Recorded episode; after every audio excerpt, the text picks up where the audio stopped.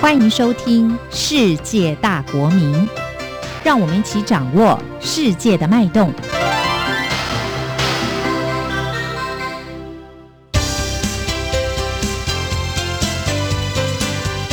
公民新世界。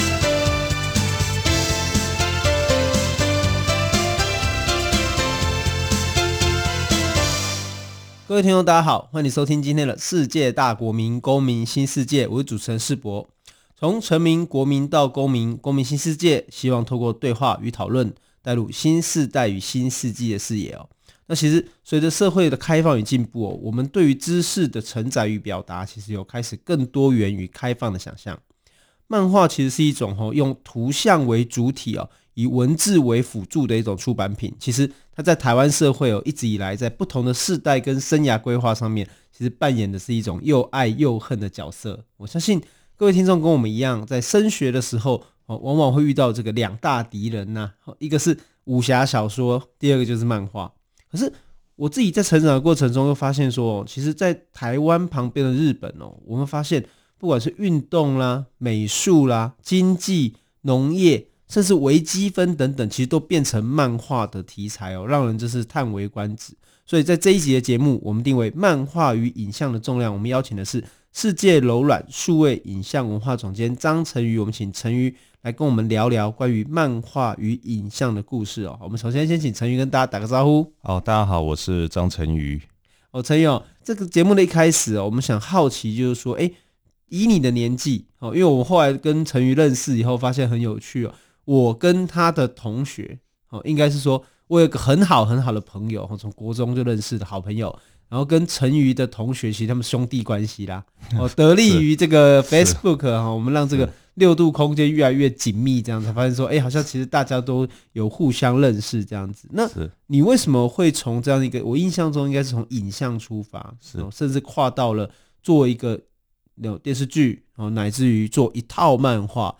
要不要先跟大家介绍一下你自己，而且为什么会往这个方向去前进？这样子。呃，我们公司其实主要做的内容都还是以社会议题去做开发这样子。那呃，起初我们当然就是因为我们是影视制作公司，会还是会以影像的工作为主，那就拍电视剧或是网络剧这样。对，但是我自己心里面会有一块，就是自己很想去做台湾史的部分。那可是你如果去做一个商业聚集，它其实要回应的商业力量的那个压力是非常大的。那我就在想说，诶，有没有一个方式是可以用成本比较小的方式，可能可以更更自由？所以那他那时候就想说说，诶，既然我们公司除了拍戏之外，我们自己有做动画，那我们有动画绘师。那我可能对这一块或也有也也稍微能够掌握，那可能尝试去做做看，用台湾史去做漫画这样子，所以才跨过来做漫画。所以是一种编辑的效益的延伸啦、啊。是是是，因为这个公司本身已经有动画的绘画者，所以其实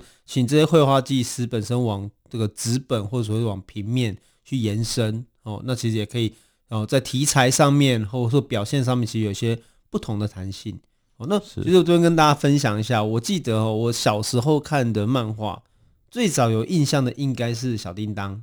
哦，就现在的哆啦 A 梦啦。然后因为小时候被丢到书局去，然后妈妈就去逛街，可能两三个小时就不见了。那这两三个小时时间就可以在书局里面自己找书来阅读，这样子。那我印象中那时候就读了整套的小叮当，哦，然后这是第一个漫画的经验，这样子。那第二次是，呃，其实也是去国呃作文补习班。哦，国语日报，哦，那时候里面有一套这个诸葛四郎，嗯，哦，所以那时候就第一次看，算是看说台湾比较早期的，有一种这个时空抽离的那种武侠，半武侠，哦，半宫廷，哦，半军事这样的一个这个漫画的这个小的作品，哦，其实这是第二次大概对于漫画比较多的刺激哦，嗯，但是我觉得也可以跟大家推荐另外一部漫画，也是台湾的，哦，当然就是。蔡志忠老师早期画的所谓的经典的转译，包括《论语》啊、《孟子》啊、《大学》《中庸》啊、《四书五经》，其实他就把这些所谓的呃中国文学的经典，用图像的方式去表现。嗯，哦，所以其实应该可以说，我相信大家从小到大对于漫画应该都有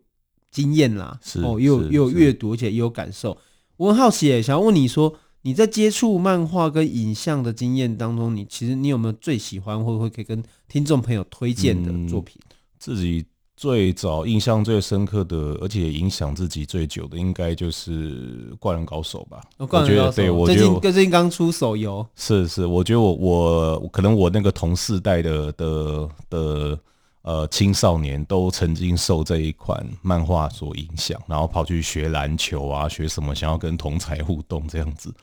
然后还包括像《幼儿白书》啊这些的，哦、对对。那一直到我自己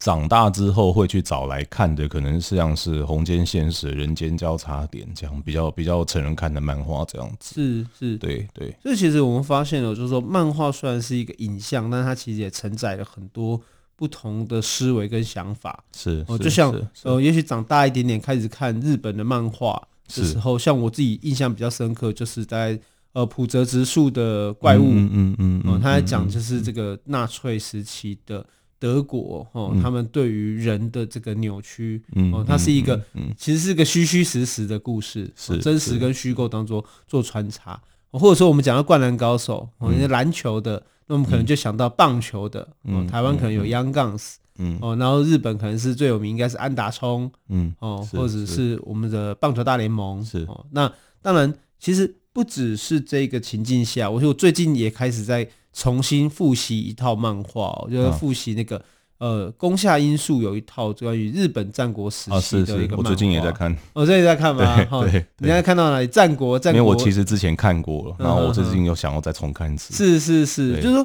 其实不止历史的层面，不只是严肃的啦。哈，因为我在看那个漫画的时候，就发现说。而从战国啊，或战国一统记啊，战国天正记等等，其实他就从历史的角度去抒发，嗯、去谈，可能谈的是一个经济的问题，嗯、是哦，谈一个是一个统御的问题，是哦，甚至是一个战略的问题。其实它都是在一个呃，有点像真实的历史背景下去延伸。然后甚至是重组跟重构一个时空，是一个情境，让你有一些感受。所以这边也很好奇哦，因为我们也知道说陈瑜他不只是这个影像的工作者，我们等一下可以谈谈哦。其实你也是一套漫画的这个出版的一个总监。嗯，是。哦那为什么你会想要来做一套跟台湾历史有关的漫画呢？嗯，我觉得可以跟大家分享一下。OK，呃，我自己大概在十一二年前，然后重考的时候才开始在书局里面，然后去，因为那时候想认识自己，觉得自己对台湾很陌生，那那时候才意外的翻见了台湾史的书籍。对，那当当时候那个书影响我非常深。你可以还记得书名吗？我记得是陈方明老师的书跟胡慧英老师的书了。胡慧玲老师啊，对对对，那个那那一本好像是没出版，叫《白色封印》哦。对对对对，那那时候我还特别去写信问他说：“哎，这本去哪里买？”然后他就说他送我，因为这本书好像没有出版。是，对对对。然后这些东西在我心里留下很很很重的情绪。那我自己也一直在想说：“哎，如果有一天我可以做呃出版，或是说做文化内容，有没有可能我也可以做类似的事？也许可以影响一个。”呃，更久之后的某某个某个人这样子，对，嗯、所以才希望说，哎、欸，可以出给青少年看的漫画，然后可能去跟教育做结合推广这样子。是，所以陈宇刚刚有提到，就是说，不管是广播或者是不管是出版，其实当你去行动的时候。就有可能会影响一个你不知道在哪边认识的朋友，是因为慧玲姐其实上我们蛮熟，就是不不能说很熟，但是认识应该很久了。哦，然后我我我也知道那本书，以前那本书我也看过这样子。嗯，对，然后那他为什么很难流传的原因，我也大概知道这样子。嗯嗯，对，但是没想到就是那本书影响了你，而且十年后你开始重新去思考说有没有可能用你自己的方式做一套跟台湾历史有关的漫画。那嗯嗯，你们总共预计做几集啊？哦，目前我们第一年是出四本，那希望往后调整好步伐之后，一年可以以六本的数量出下去。那可能出个四年五年，它就会是一个套书，可能就有二三十本这样子。是，就等于是说积沙成塔，就是一一本一本，然后可以让大家看见说。哎，原来台湾历史有这么多哦，细微的不同的故事。是是，陈瑜这边可以跟大家讲一下，因为有四本嘛。对，那对对。目前我印象中应该是已经有正式出版两本了。对对。那我先介绍前面两本。啊，好，第一本是呃是在讲那个要师大跟台大的四六事件，那第二本讲的是独台会的案件。那之后还会出版呃中立事件以及陈川第一事案件，第一年会是出这四本这样子。哦，其实四六事件我们跟听众补充一下啦，哦，应该是说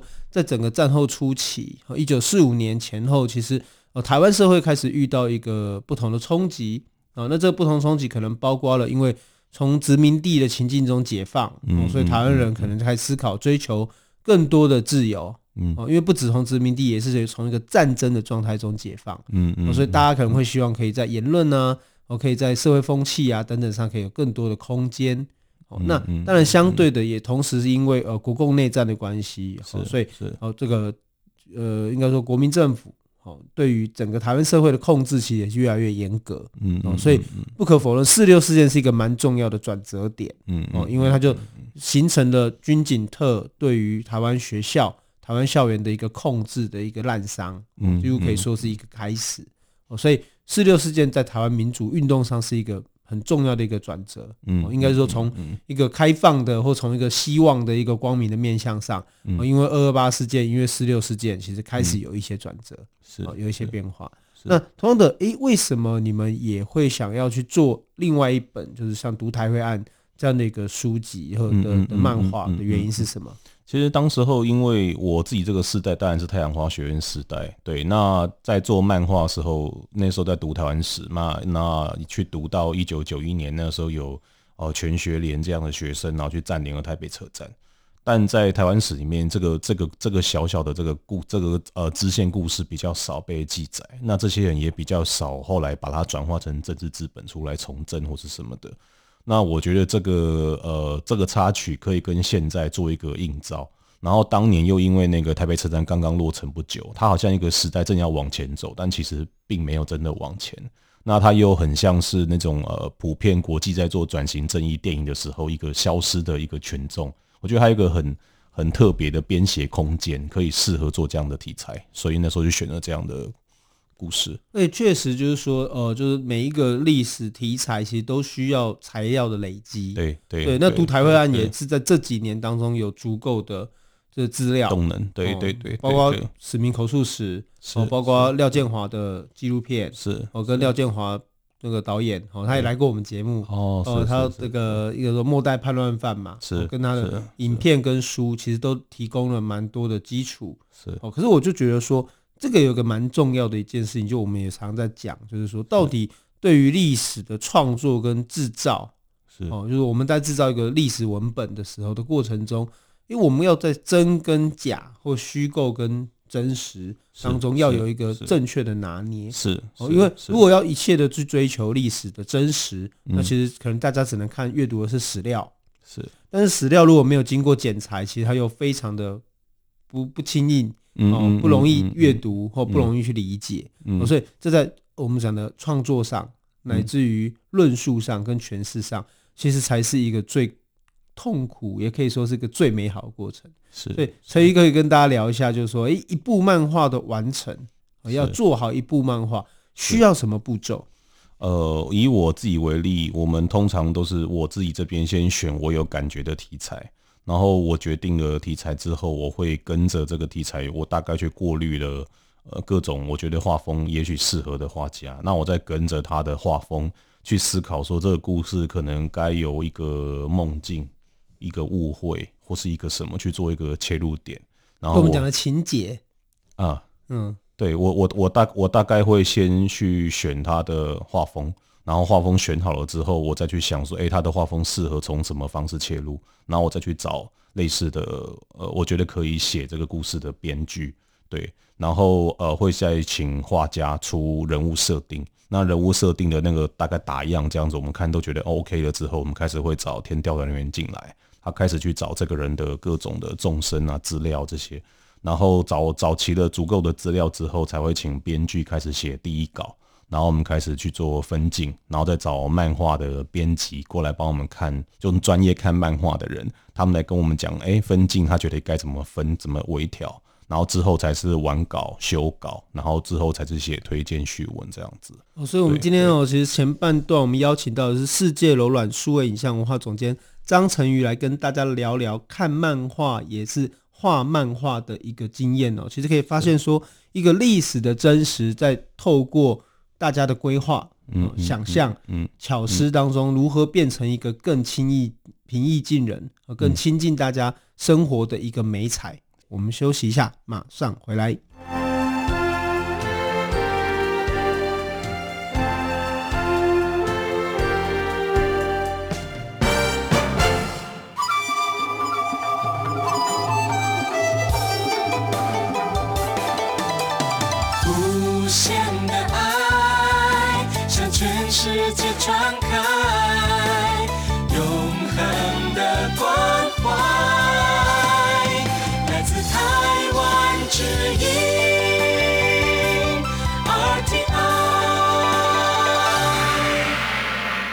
各位听众，大家好，欢迎回来《世界大国民公民新世界》。我们这一集邀请的是张成瑜来跟我们大家谈谈他的漫画与影像哦。而且我们刚刚分享了非常多这个我个人私心想要推荐给大家的漫画作品啦。哦，而且成瑜也跟大家分享了四集，也就是四本他现在已经正在或者已经完成的漫画作品。其实提到漫画哦，提到这样的一个虚构作品里面，我们刚才也提到说，诶，它可以跟历史是很接近的，嗯，或者是它可以帮助我们思考一些比较复杂的问题。那我其实这两本作品我都已经看过了，哦，我也帮一本作品写了一些小小的讨论。是，是，是，那我们可以看见，就是说，其实对于漫画，它其实是一个从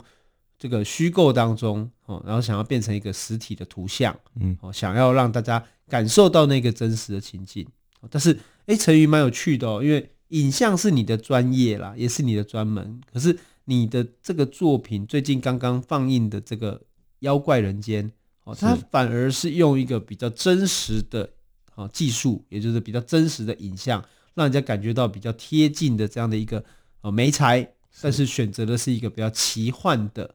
题材。好，让人家感受到好像是诶，隐藏在我们大家这个生活中，或者是说平常也可能看不到、摸不到，可是感觉得到的一个让人家毛毛的东西，这样子。是，诶，为什么会选择用这样的方式来拍你的第一部或者影像作品？呃，其实它并不是我的第一部影像作品啊，只是它是一个第一个比较有规模的商业剧集。那我在里面做的角色其实是制作人，不是导演。那当时候之所以选这个题，是因为呃，因为我我一直想去谈台湾的这种历史社会议题的东西，但你总是我我我不太希望说会走入一个呃太过沉重或是什么的一个窠臼里，因为那个其实到后来你的受众只会越来越小。那我在尝试说怎么去跟呃更多的观众去做沟通。所以当时候那时候在找资料看一看，然后在房间看到，就是这几年开始，因为台湾开始在流行一种找自己的这种文化，然后我在看有人在研究妖怪学，那我觉得很有趣的一点是，他们其实是根基在他们在呃站在台湾的主体性去做这样的资料收集，去爬梳台湾的文化。那我觉得很有趣是，诶，如果有一个台湾自己的奇幻，对，那这个就是我们各种社会的问题形成的那个奇幻。那这个如果能够来拍一个戏，可能是好玩的，对，可能会会有一些你可以呃去隐藏，去谈一些台湾的主体性的问题，然后我就想说做个这样的开发。那在六七年前哦，就是台湾的出版市场对于“妖怪”这两个字其实是有一定的着迷啦。是，哦，它当然跟我们台湾的出版。跟日本的出版其实高度重叠有关系。嗯，哦，那日本在谈都市哦，来自于谈乡村，然后开始注意到民俗和民间的故事，然后就把这些鬼故事变成一个妖怪学，一个整理跟归纳。嗯，啊，这个风气其实在五六年前就来到台湾。嗯，所以台湾也出了好几本。是是，这个这个我的朋友何敬尧哦，跟一些他们就在做这样的事情。好，那其实这样的一个过程，其实也可以看到，就是说，诶，在一个社会的反应上面，人要说对于妖怪是一种想象，嗯嗯，哦，或者说它其实真实存在是一种很真实的感受，嗯嗯，甚至它只是我们没有办法马上看得到的东西，它也许它也真的是存在在我们的周遭，嗯，那这样的一个反应或这样的一个呈现，其实一方面它避免太过于沉重，因为它创造了我们的想象力。对，但是它其实也回归了现实，是。哦，因为我相信所有的妖怪，它的背后都有一个社会脉络在，是是是。哦，包括我有听说一个什么竹子的鬼，这样哦，就是说竹子会垂下来的，那其实都是代表有力量在牵引它。嗯，现在可能是跟自然也有关联，可能跟人的社会、人的生活习惯，在当时竹子都在我们的周遭。嗯，哦，那你看相对来讲，可能在现代里面，可能就比较难出现这个竹林的鬼怪，哦，因为大家身边可能没有竹子了，可是可能会有贞子哦，从电视爬出来哦，所以这个从真从电视爬出来的鬼怪，它可能就是一个现代的产物。嗯嗯嗯。哦，那以后可能有一个什么伴随着手机而来的诅咒，嗯嗯，智慧型手机，哦，那其实就是与时俱俱进的一个过程。是是是。所以可以跟我们分享一下，作为一个制作人，其实也是几乎可以。说是确定一部电视剧可以完成的一个从头到尾的这个哦，这个保姆的角色、抚育者的角色，嗯，你可以跟我们谈谈看，如果这样的一部电视剧要完成的话，有没有需要什么样的步骤？嗯，是不是有更多细节可以跟大家讨论？嗯嗯嗯，其实通常都会根据你手边的资源或是你得来的数据，让你相信，哎，这个东西可能是会成功或怎么样，大家都会有不同的方法。然后来选择这个题目。那通常题目确定之后，呃，先会去取得资金，或者说他其实取得了部分资金，他就开始去挑选主创团队。然后有了主创团队之后，会决定这个开发的方向，然后才开始写这个剧本以及填调。对，然后之后才会安排其他的团队进组。那进组之后呢，我们会根据这个组的规模跟想象来决定用什么的器材去拍摄，然后一边同时看景。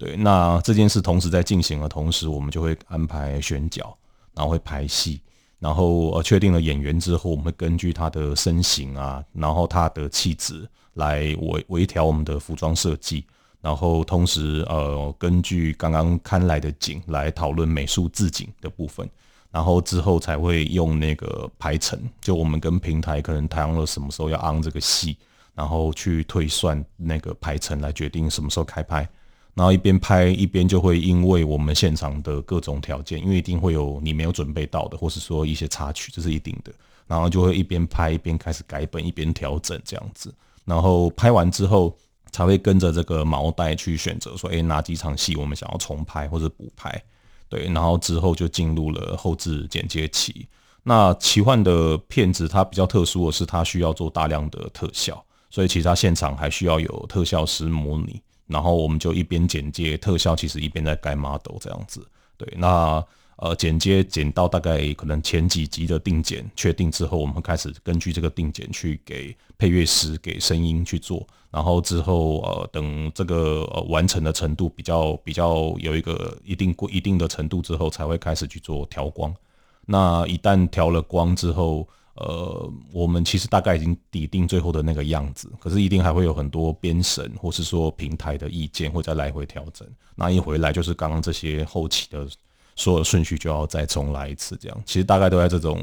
轮回的地狱里面。对，那听起来其实环节非常的多。是是，我刚刚光这样一行一行打下来就已经有二十几条，可是每一条可能都需要一定的时间，是跟规划同时来进行。是，所以其实它也是一个做做一个制作人，其实像是一个 manager，就是一个经理人，或者是整个统盘统盘思考全部的这个环节的一个问题。是是，对，而且。对于这样的一个电视剧的完成，其实如果前前后后这样一下来，当然可以说认真拍，或者是这个求求到完美，尽善尽美，可能时间是无限啦。嗯嗯。哦，但是如果说真的很赶的话，或者真的要有个时间效果的话，一部电视剧大概就是最快可以在多久内完成这些东西？其实看你对细节跟那个的考究程度啦。比如说，如果你今天拍是八点档。你就会注意到说，哎、欸，他其实他去什么场景，你会发现，哎、欸，他去别人家也不用脱鞋，因为因为他们其实完全不在乎这个，然后他们可能会搭一个摄影棚，一栋大楼就是摄影棚，一刷卡，然后一进去就像打卡上班一样，从楼上拍到楼下，是，那可能一天拍，可能一天真的可以拍一集，是。对。那如果像是偶像剧，可能大概四天左右，因为它会有外景嘛，是。三天四天大概可以做掉一集。那如果以现在台湾的电视剧整个质量都提升的状况下，其实我大概听过七八天一集是正常的。哎，这边你刚刚有听到一个蛮有趣的哦，就是说，其实现在连续剧的制作也不只是跟传统的电视台，嗯，跟传统的媒介媒体去做传播。还有一个是新媒体的平台上面。哦，这个其实我想可能听众朋友会比较少知道啦，哦，因为可能在台湾和 Netflix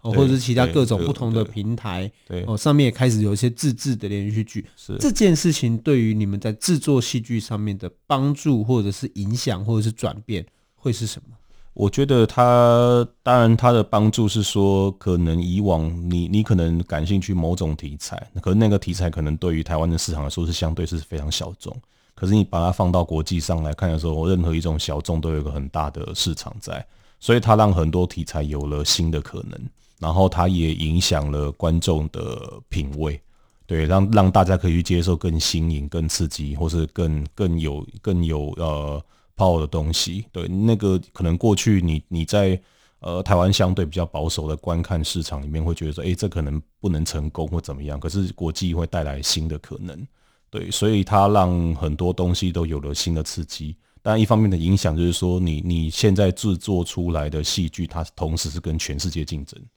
那可是呃，观众不会去思考到说，这还考量到市场，考量到规模，考量到你现行的整个呃。呃，国家的技术到到什么程度？他们就是可能就是把你跟韩国或是说好莱坞的戏剧摆，你看人家可以做到什么程度，为什么你们不行？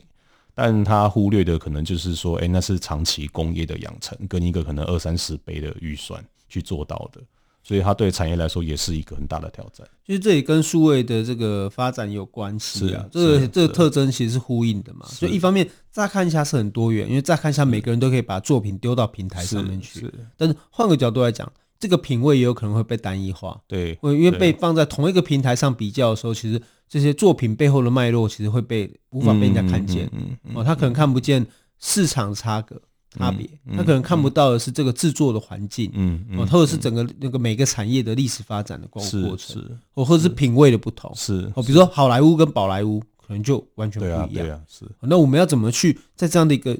阅听的过程中去理解到？差异跟多元的美好，嗯、我觉得这可能也是下一步问题。是、嗯，也是当你们是创作者，可能就需要更多的评论者，嗯嗯，可以告诉大家，嗯，这些作品的差异在哪边，嗯嗯。所以同时，其实，在漫画跟影像里面，其实这边想要请你跟大家分享，用一点点时间，是说，嗯，漫画是一个模拟真实的一个状况，是，影像是一个很真实的东西，但是它又可以拍出奇幻的，嗯，虚幻的，或者是。让人家可能平常才想象不到的一个效果。那你跟你的团队里面在制作这两种其实有一点点差异的作品里面，你觉得面对到最大的挑战会是什么？嗯，比如说我们在拍这个奇幻的戏，当时候导演提出了他的想法之后，其实编剧、美术、摄影大家都有点没有头绪，因为所有人对于神妖奇幻这件事情的经验是不同的。它也有年代的差别，所以每个人看东西并不一样，所以他们有一个具体大家共有的那个世界观。所以当时候我们就特别去安排了一个绘师，这个绘师先呃根据我们的呃故事情节去画出一个妖怪的形象。那这个形象它也许跟我们后来具体呈现的妖怪的那个样子是不同的，可是他在前期我们在开会讨论的时候。他的确需要有一个共同的具体的想象，让大家可以聚焦。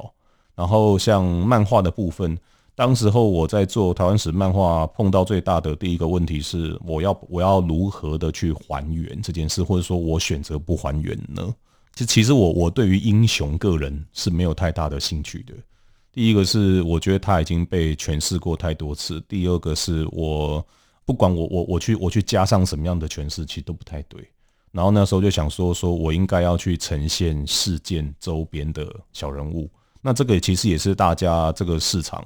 呃，国际市场去玩出来的一个逻辑嘛。通常在做一个转型正义或是一个什么样的电影，他们其实通常都会找事件的小人物，对，然后会用一些比较简单的人性的呃追求，友情、爱情或是自由各种东西，然后我们再用这种慢慢去带入群众的的情感。所以当时候我都是选择跟事件比较不相干的小人物，他可能只是因为他的学长或是因为他的朋友等他被卷进去，然后才改变他的想法，这样观众才容易带入自己的情感。我今天很高兴呢，我们邀请到的是世界柔软数位影像文化总监张成宇来跟大家谈谈他们对于漫画跟影像的制作。我是主持人世博，感谢你的收听，世界大国民公民新世界，我们下周再见。